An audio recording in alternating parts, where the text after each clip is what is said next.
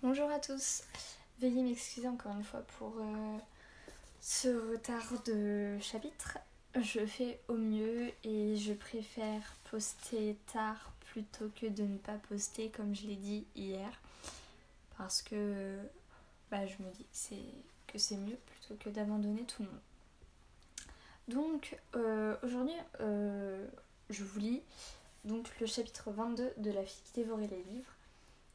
Je vois le, livre rétrécir petit à petit. Euh, donc, il s'intitule Gésir. Au matin, la neige se mit à tomber. De gros flocons blancs et doux descendaient en voletant des grises profondeurs du ciel. Ils tombaient plus nombreux que les étoiles dans le firmament et se posaient sur l'herbe mouillée. Gésir leva la tête. De petits baisers de glace se déposèrent sur son front et ses joues. En bas, au milieu des champs qui blanchissaient, les magars s'agitaient sous le manteau de neige. Brisant le silence, l'écho menaçant d'une corne retentit. D'autres lui répondirent, avec des tonalités différentes. Nous y sommes, se dit Gésir. Ça recommence. Il s'élança dans les rues du village. Devant l'atelier du forgeron, il retrouva Barras, entouré de quelques villageois. Gésir se rendit compte qu'aucun d'entre eux ne savait combattre. Devant la forge se trouvait à présent un vieux char de guerre. Le vieil Arnaldo, celui-là même qui la veille s'était prononcé contre Naquet et en faveur du duc, était allé le chercher dans la villa romaine où il était conservé comme un vestige. Naquet et le menuisier du village en fixaient les supports au harnais de Bayard. Le guerrier franc aperçut le mort. Son regard était sombre et la blessure de la veille le faisait boiter. Combien sont-ils? demanda-t-il à Gésir. Une centaine, peut-être plus. Barras sourit, un sourire inquiet, mais lucide. Il en est arrivé d'autres. Il semble bien. Naquet se tourna vers eux. Il portait un harnais de cuir bouilli et un petit casque. Il n'était pas armé, mais empoignait un gros marteau de forgeron, avec lequel il finissait de consolider le char.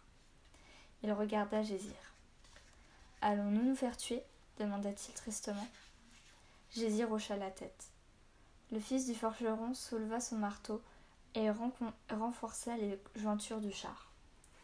Barras donna quelques ordres. Le groupe des défenseurs du village se divisa.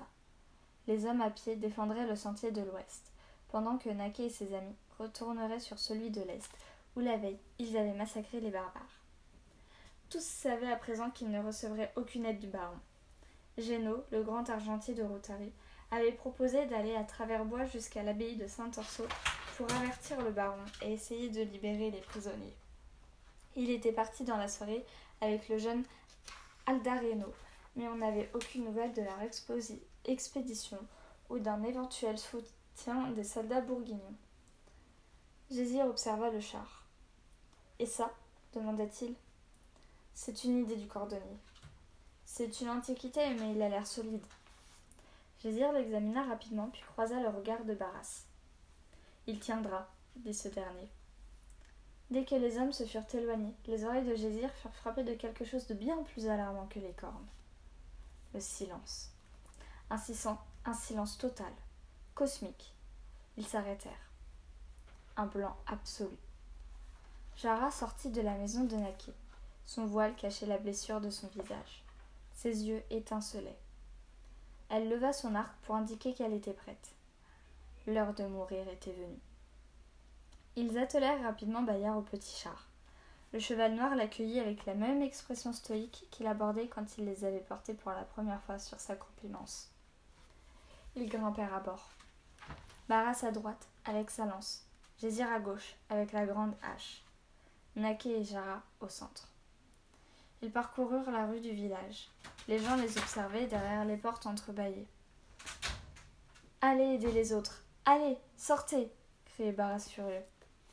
Les gros flocons de neige s'étaient transformés en un voile épais de grêle. Les silhouettes des maisons formaient de grandes ombres grises. Les quatre, compagnons atteignirent le sentier de l'Est. La neige était encore tachée de sang des combats de la veille. Bayard s'ébroua et frappa un sabot au sol. Au pied de la colline, les Magyars étaient disposés en ordre de bataille. Ils avaient renoncé aux chevaux. Une vingtaine de guerriers attendaient avec des boucliers et des lances au centre de la clairière. À leur côté, le même nombre d'archers. Derrière, des hommes armés de piques. Trente, peut-être quarante. Plus loin, cachés par l'épais rideau de neige, d'autres hommes à cheval. Ils ne montent pas. Ils veulent que nous descendions.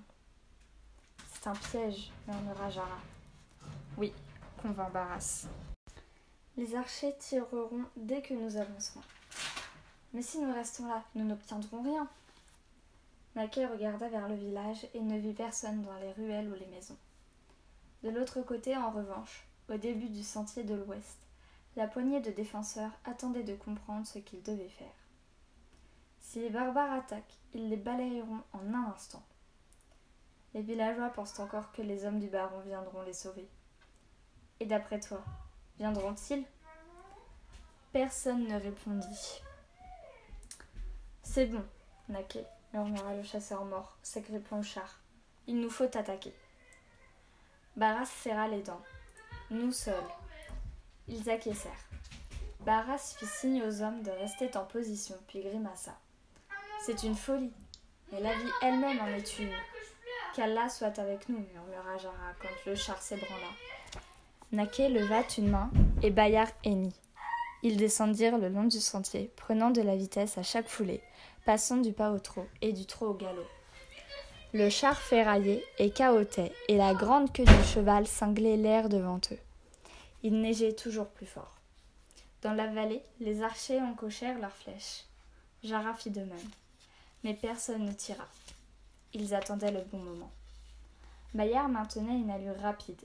La boue et la glace se, soulevaient sous les roues bardées de fer. Le char brinque-ballait et grinçait. Les Magyars étaient désormais plus visibles sous le voile de grésille. Ils se trouvaient à un peu plus d'une centaine de mètres. On pouvait entendre leur voix. Leur capitaine criait des ordres dans une langue âpre. Puis les archers tendirent leurs arcs et tirèrent. Protégeons-nous en levant le grand bouclier au-dessus de sa tête. Naquet, Barras et Gésir s'y abritèrent. Le ferraillement du char et le bruit du galop de Bayard couvraient tous les autres sons, mais Gésir entendit siffler les flèches. L'une d'elles s'enfonça dans le plancher du char. Deux autres touchèrent le cheval, s'enfonçant dans sa peau comme de simples jouets d'enfants. Il ne les a même pas sentis, hurla Gésir en lui-même. Lâcha la bride Bayard accéléra. Les archers encochèrent à nouveau. Une pointe siffla derrière la nuque de Gésir. Cinquante pas. Trente. D'autres flèches se brisèrent contre le poitrail du cheval noir. Dix pas. À l'attaque cria alors Naquet. Bayard sembla se gonfler. Il planta les pattes au sol et souleva une montagne de terre gelée. Face à lui, les archers magyars se dispersèrent, laissant en première ligne les lanciers immobiles. Gésir entendit le bruit sourd des manches plantées dans la boue. La confrontation avec les cinquante lances acérées était imminente. Le mort souleva sa hache et Barras empoigna ses javelots. Naquet ferma les yeux. Puis soudain, ce fut l'affrontement, dans un vacarme colossal. Des bruits de fer brisé, des cris, de la neige, de la boue et du sang. Les armes frappèrent. Les lames dessinèrent des courbes mortelles. Le char se cabra. Il y eut un second assaut contre la deuxième rangée de guerriers. Ils portaient de lourds casques de fer et de bronze, couverts d'écailles et des pantalons de cavalier.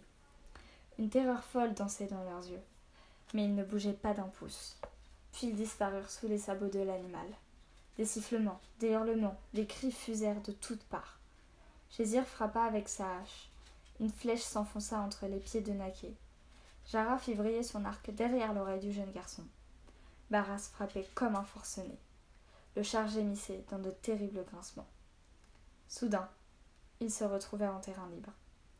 Ils avaient percé l'armée des Magyars et étaient arrivés au-delà de la plaine. Alors que Naquet faisait ralentir le cheval, un hurlement retentit derrière eux. Gésir se retourna. Du côté de Barras, surgissant de l'épais rideau de neige, une poignée de barbares se lançait à l'assaut. Leurs chevaux la tête curieuse. leurs chevaux avaient la tête curieusement couverte et leurs cavaliers les éperonnaient dans un, un galop effréné, les arcs tendus et les rênes entre les dents. À leur tête chevauchait un guerrier à l'air féroce. Il portait un casque rouge et une courte barbe blonde. Un manteau en peau de loup lui couvrait les épaules. Ils ont bandé les yeux de leurs chevaux, comprit le mort en soulevant sa hache. Nous sommes pris au piège. Allongé sur le lit canapé qui avait inspiré Little Nemo, Domitia regarda, regarde Monsieur Antonino.